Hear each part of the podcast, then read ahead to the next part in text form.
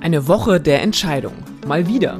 Erhöht die EZB, die Europäische Zentralbank, zum zehnten Mal hintereinander die Zinsen? Die Märkte, die Anleger, alle gucken ganz gespannt auf die Entscheidung. Die EZB steckt in einem Dilemma. Einerseits ist die Inflation noch immer viel zu hoch, was die Zinserhöhung rechtfertigt. Andererseits könnte ein weiterer Zinsschritt die ohnehin angeschlagene deutsche Wirtschaft weiter ausbremsen. Was also tun? Das besprechen wir gleich mit unserem Kollegen Christian Siedenbiedel. Und damit herzlich willkommen zu einer neuen Folge des FAZ-Podcasts Finanzen und Immobilien. Ich bin Inken Schönauer. Und ich bin Jan Hauser. Schön, dass Sie dabei sind an diesem Dienstag, den 12. September. Jan, und ganz gespannt, ist die Spannung noch zu ertragen? Ja, die Spannung ist immer zu ertragen, aber redest du jetzt über die EZB? Fragst du dich da, was passiert? Oder Geht es um Fußball? Ja, Fußball äh, wäre tatsächlich auch echt ein schönes Thema, wenn auch sehr sensibel gerade äh, in diesen Zeiten. Ne? Auf den neuen Bundestrainer habe ich mir überlegt, will ich mich ehrlich gesagt nicht festlegen. Also heute Abend ist ja Frankreich-Spiel, Rudi Völler. Also, hei, hei, hei, also dass der nochmal auf so einer Bank sitzen würde. Gut, aber ist echt ein Thema, äh, anderes Thema. We get carried away.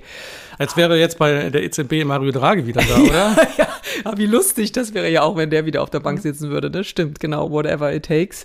Aber tatsächlich auch bei der EZB bin ich mir am Donnerstag nicht ganz sicher, was da passieren wird. Ich meine, diese bisherigen neuen Zinserhöhungen, die wir gesehen haben seit dem Einläuten der Zinswende, das wirkte in sich so logisch und auch konsequent, vor allem, weil es ja so lange gedauert hat, bis die Zinswende überhaupt mal kam. Aber jetzt ist eben wirklich die Frage, macht sie so weiter und kann sie so weitermachen. Ne?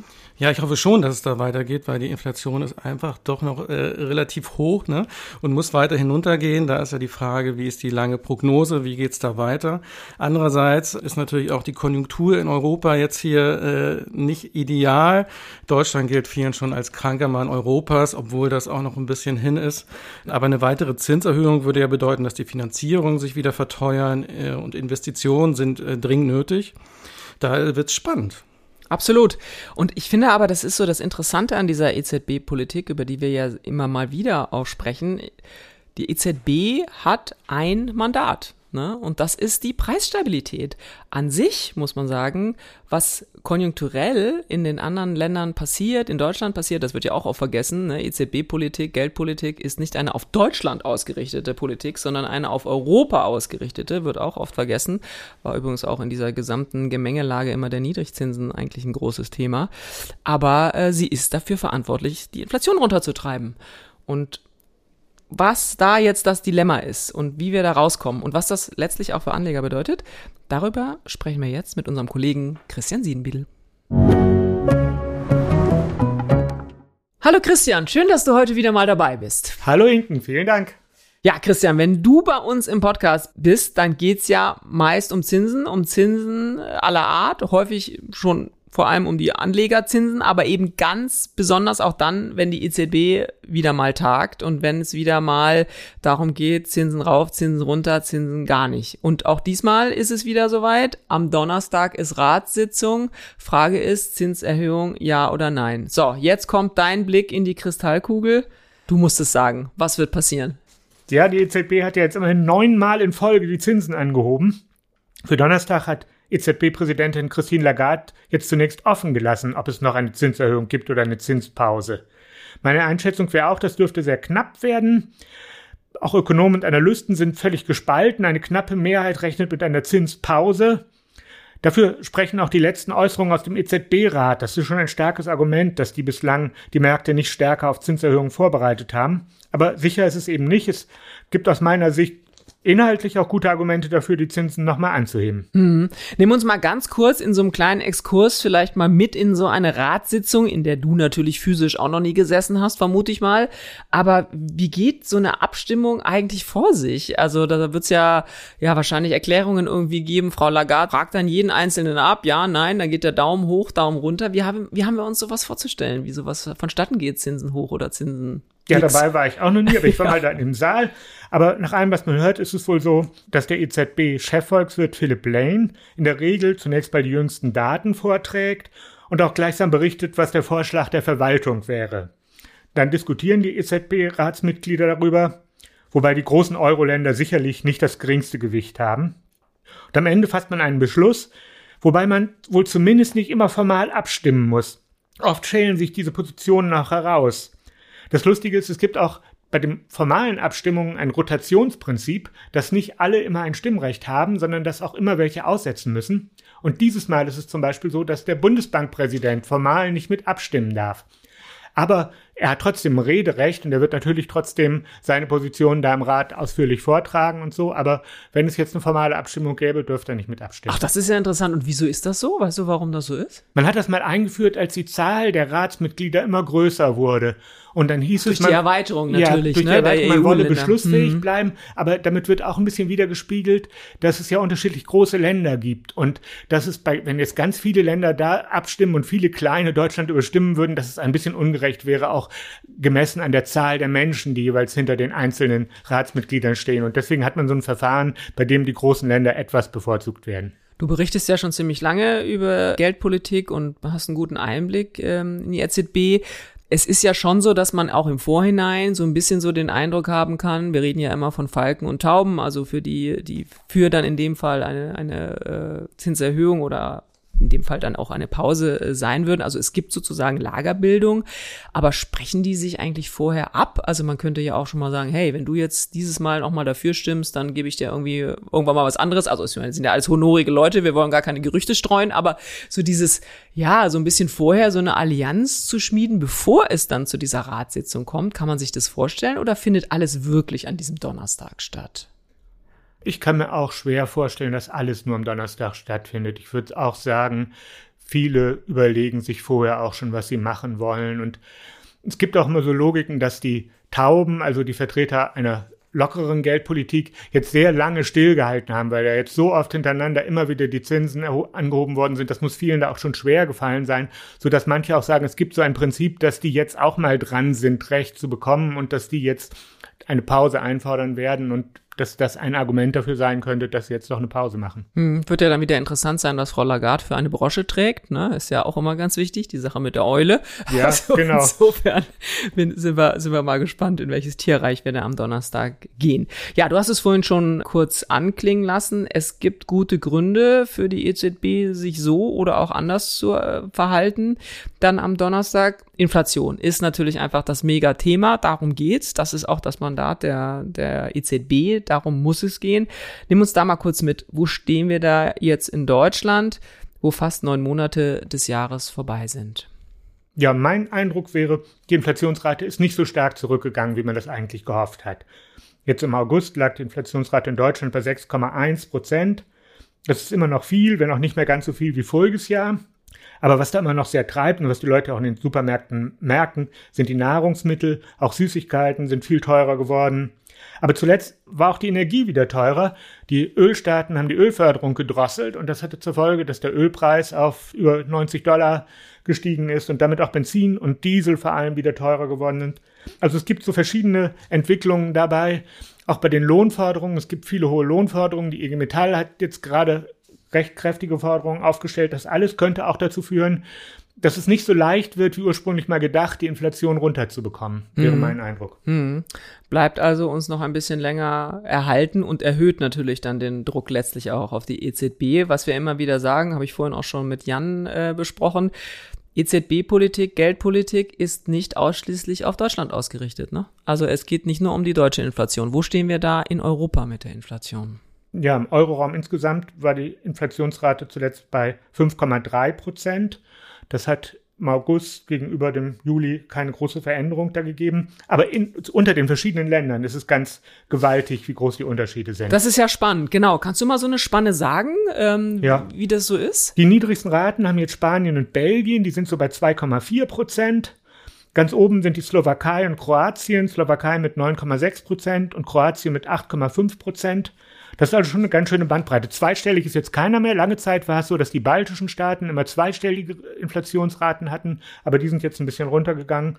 Aber zwischen zwei, ungefähr zwei Prozent und ungefähr zehn Prozent ist natürlich ein gewaltiger Unterschied. Ja. In Deutschland liegt da etwas über dem Durchschnitt. Mhm, Also es ist tatsächlich, ist echt eine breite Spanne, muss man sich auch mal so bewusst machen. Offensichtlich wirkt dann Politik, Geldpolitik auch unterschiedlich stark in den, in den einzelnen Ländern. Also man kann ja schon sagen, diese Entscheidung am Donnerstag, das ist echt ein Balanceakt für die EZB. Also die Frage ist ja, orientiere ich mich eher an den Ländern, die eher bei zwei sind oder orientiere ich mich eher an der zehn oder orientiere ich mich im Zweifel doch wieder an Deutschland als auch ein sehr großes, entscheidendes Land, muss man ja mal sagen, so ein bisschen in der Mitte im Durchschnitt. Wie gewichtet die EZB, dieser Rat, Frau Lagarde, diese Entscheidung? Also wie wird das wohl vonstatten gehen, sich zu überlegen, was machen wir denn jetzt? Also eigentlich ist es ja der Job des EZB-Rates, Geldpolitik für die gesamte Eurozone zu betreiben. Deswegen müssen sie sich an der Inflationsrate für den gesamten Euroraum orientieren, nicht an einzelnen Ländern. Aber natürlich lässt sich auch nicht ganz vermeiden, dass jedes einzelne Ratsmitglied natürlich besonders auf dem Schirm hat, wie es bei ihm aussieht. Ob es eher so ist, dass die hohen Zinsen schon die Bautätigkeit sehr belasten, wie das in Deutschland ist, oder ob es so wie in Spanien ist, wo die vor der Wahl allerhand Schritte gemacht haben, die die Inflation ein bisschen gedrosselt haben, sodass die im Moment nicht so stark mit Inflation zu kämpfen haben. Wenn wir versuchen, mal so ein bisschen auseinander zu dröseln, was spricht für eine Pause der Zinsschritte, tatsächlich jetzt da zu verharren, wo wir sind, und was spricht für eine Erhöhung gibt sozusagen auch noch andere Parameter im Umfeld der Inflationsbekämpfung, wo man sagen könnte, die EZB muss eigentlich erhöhen, weil. Also können wir das mal so aufdröseln. Was meinst du? Was spricht für eine Pause? Also die EZB hat ja eigentlich nur ein Ziel, das ist Preisstabilität. Die sollen nicht danach gucken, wie gut die Wirtschaft läuft in einzelnen Ländern. Man könnte ja jetzt auch sagen, es gibt Rezessionen in manchen Ländern und deshalb muss man mit dem Zinserhöhen aufhören. Das darf aber eigentlich nicht ihr Prinzip sein. Anders als die Amerikaner übrigens, ja, ne? Die Amerikaner dürfen auch auf den Arbeitsmarkt blicken. Das, bei der EZB gibt es dieses eine Ziel, als Primärziel zumindest. Für eine Pause könnte höchstens sprechen, wenn man sagt, man weiß im Moment nicht, wie es weitergeht. Man will erst mal abwarten und gucken. Das wäre sozusagen das stärkste Argument dafür. Weil EZB natürlich könnte es rein theoretisch natürlich auch übertreiben. Wenn sie Zinsen immer weiter anhebt, rutscht die Inflation irgendwann ins Negative. Aber das, das sehe ich im Moment nicht. Aber das wäre das Argument, warum man sagt, man wartet ein bisschen, um mal zu gucken, wie entwickeln sich die verschiedenen Inflationsdaten. Die Geldpolitik wirkt ja immer mit ein bisschen Verzögerung. Das ist ja eine Krux bei der ganzen Sache. Es ist nicht so, wenn die EZB jetzt die Zinsen anhebt, dass dann im nächsten Monat die Inflation runtergeht, sondern da ist immer eine Zeitverzögerung zwischen. Und deswegen muss sie sich immer ein bisschen Gedanken machen, wie wird es wohl langfristig weitergehen. Und wenn man jetzt sagt, im Herbst geht die Inflation sowieso runter, wofür es auch gewisse Anzeichen gibt, könnte das ein Argument sein dafür zu sagen, wir warten jetzt erstmal ab, ob sich das alles alleine löst und man gar nicht die Zinsen weiter anheben muss. Hm, ja, und das kann man ja sogar noch ein bisschen weiterspinnen. Die EZB agiert ja auch nicht im luftleeren Raum. Ne? Also wir wollen natürlich auch nicht, dass irgendwas anderes Schlimmes, weiteres passiert. Aber weil du das gerade mit der Zeitverzögerung ansprichst, dann hat man das wunderbar geplant, wie man sich das vorstellt mit der Inflation. Und dann passiert irgendetwas, wie wir das zum Beispiel eben im letzten Jahr mit der mit dem Ukraine-Krieg äh, hatten. Und dann fallen ja sämtliche Modelle auch wieder in sich zusammen. Also das nicht, dass man das mitdenken kann. Ich will nur ja. einfach sagen, es wirken natürlich sehr viele, ja, externe Schocks sozusagen möglicherweise auch auf eine ganz anders gemeinte EZB-Politik. Ne? Genau, die EZB versucht das immer mit Projektionen zu lösen. Auch jetzt am Donnerstag sollen die neuen Projektionen für die Inflation und das Wirtschaftswachstum vorgestellt werden.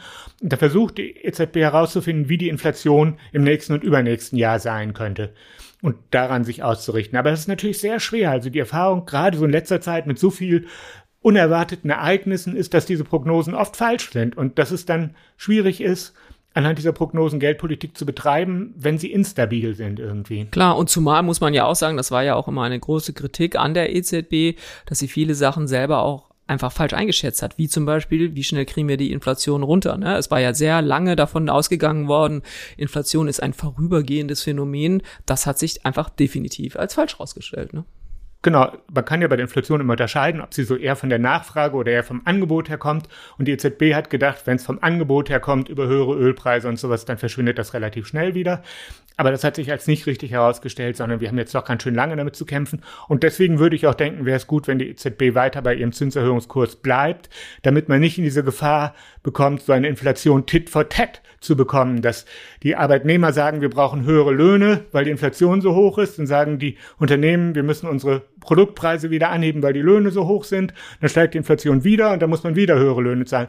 Und in so einen Kreislauf darf man nicht reinkommen, sondern man muss jetzt mal gucken, dass man einmal die Inflation richtig wieder runterbekommt, glaube ich. Mhm.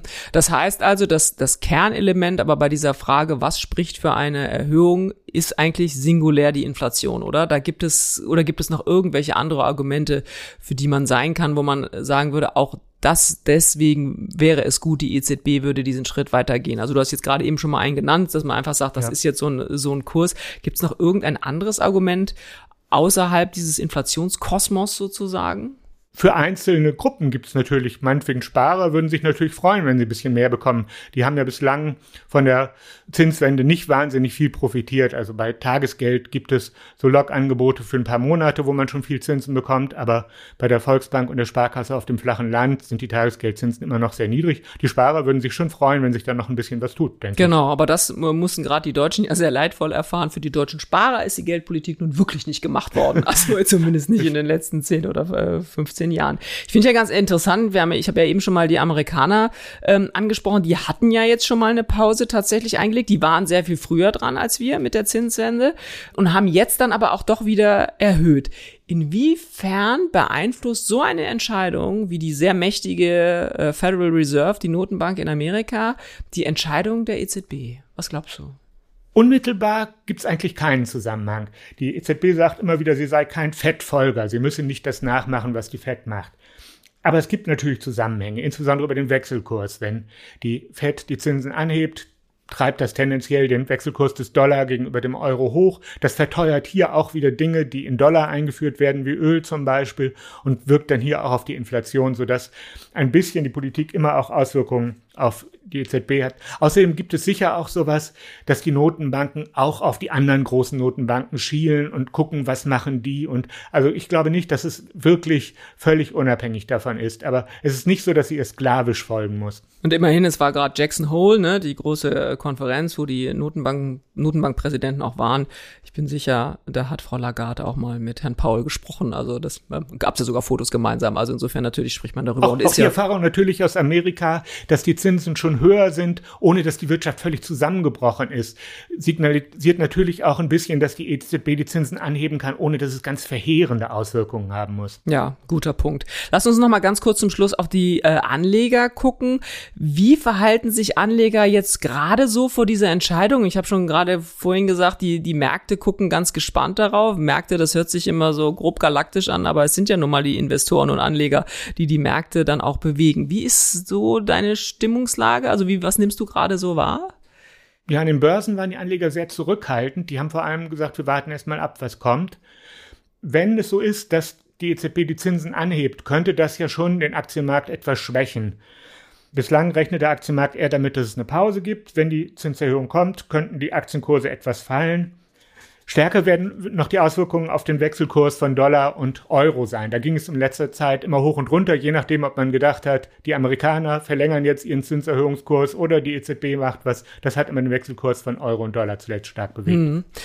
Dann, wir haben vorhin schon dieses Nachlaufen so ein bisschen thematisiert, also dass nicht unmittelbar am Donnerstag, wenn die Zinserhöhung kommt oder sie bleibt, das unmittelbar Einfluss auf Kreditnehmer und die Sparer haben wird, weil sich nicht unmittelbar die Zinsen dann auch in der Filiale ändern. Wir haben ja, du schreibst ja immer wieder darüber, es gibt ja inzwischen oder immer noch Banken, die auch bei den Tagesgeldkonten bei vielleicht ein Prozent oder so liegen, obwohl das eigentlich gar nicht mehr geboten ist. Also sie sind ja auch alle nicht verpflichtet, diesen Kurs zu folgen, das muss man ja auch mal sagen. Aber mal so ja, so, so im Durchschnitt, wie schnell macht sich diese Entscheidung von Donnerstag für Kreditnehmer und Sparer dann wirklich bemerkbar? In den Kreditzinsen, aber natürlich eben auch bei Guthabenzinsen. Kann man das sagen? Bei den letzten Zinserhöhungen war es häufig so, dass diese Spitzenanbieter beim Tagesgeld relativ schnell reagiert haben und dann ihre. Ist das der Tag darauf dann oder oder oder? Zum Teil auch sogar am selben Tag schon noch oder am nächsten Tag. Aber bis natürlich bei allen Banken diese Zinssitzungen waren und die bei allen Banken das beschlossen haben, das dauert sicher länger irgendwie so im Laufe des Monats oder so.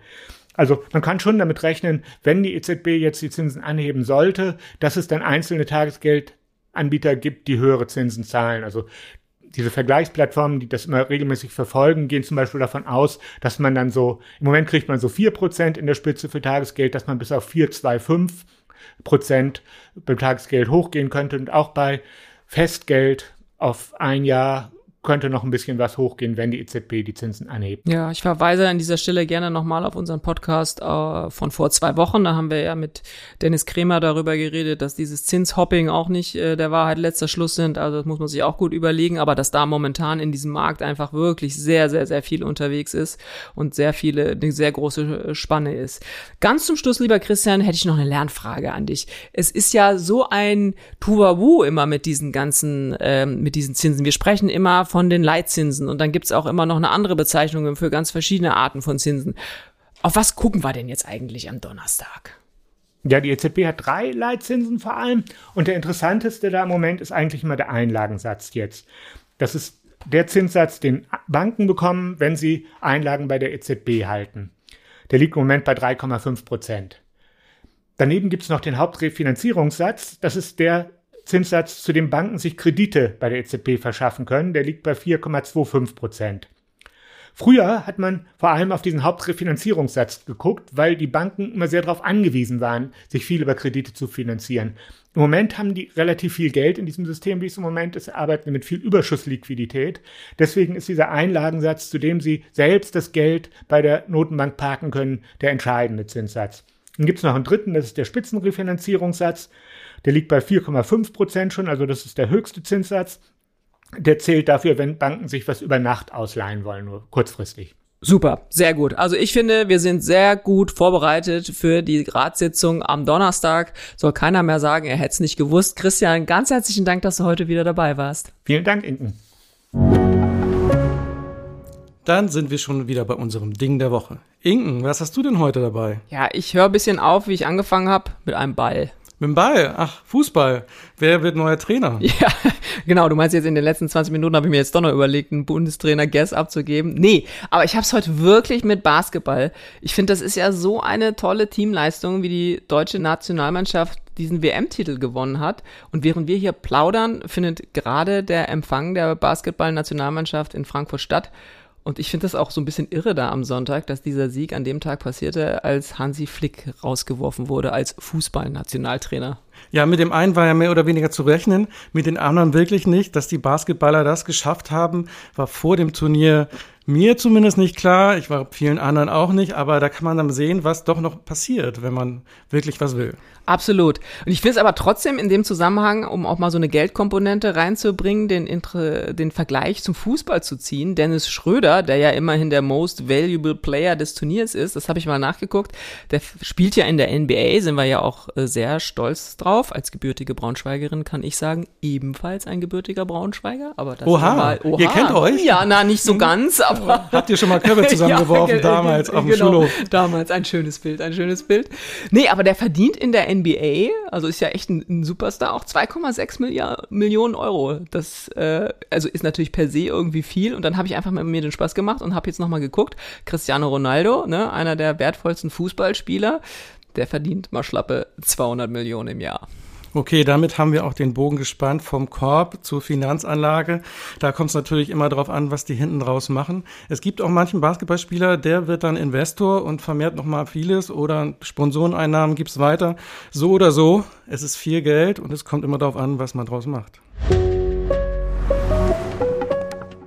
Und das war's auch schon wieder mit unserer dieswöchigen Folge des FAZ-Podcasts Finanzen und Immobilien. Wenn Sie Fragen haben, Themenwünsche oder andere Anregungen, schicken Sie uns eine E-Mail an podcast.faz.de oder schreiben Sie uns auf unseren Social-Media-Kanälen. Wir freuen uns, wenn Sie uns abonnieren und wenn Sie uns weiterempfehlen. Zu finden sind wir überall dort, wo es Podcasts gibt. Und schauen Sie auch gerne immer mal wieder in unsere LinkedIn-Gruppe.